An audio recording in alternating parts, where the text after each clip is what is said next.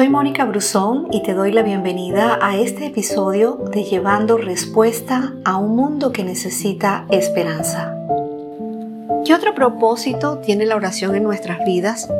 Transformar nuestro interior. Y la idea que tenemos de la oración es que es un medio para pedir, para obtener y la gente ve a Dios como un genio mágico que está para cumplir deseos.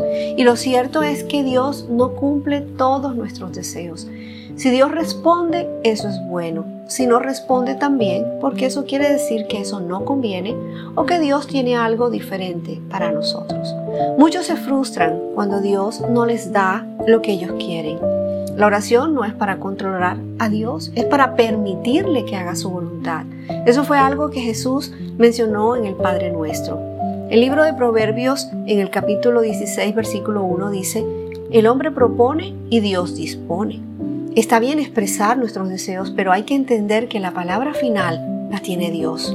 Y para Dios, más importante que la respuesta es el corazón. Un día le trajeron a Jesús a un paralítico para sanarlo y antes de hacerlo, Jesús perdonó sus pecados. ¿Por qué? ¿Por qué lo hizo? Porque para Dios es más importante el perdón que la sanidad. Es más importante lo de adentro que lo de afuera.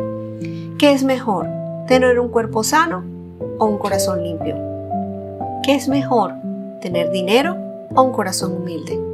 ¿Tener amor o tener éxito? Tener una buena figura o tener salud.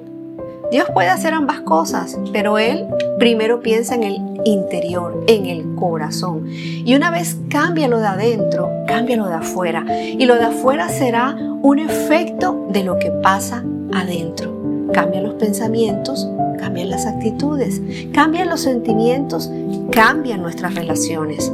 El corazón siempre será lo más importante para Dios. A través de la oración se produce un cambio en el corazón, un clic. De nada sirve tener de todo si el corazón no cambia. Sin un corazón correcto hay riesgo de perder cosas importantes que se tienen. ¿Por qué el hijo pródigo malgastó toda la herencia recibida? Por no tener el corazón correcto. ¿Por qué Saúl terminó vendiendo a Jacob sus derechos de hijo mayor? Por no tener el corazón correcto.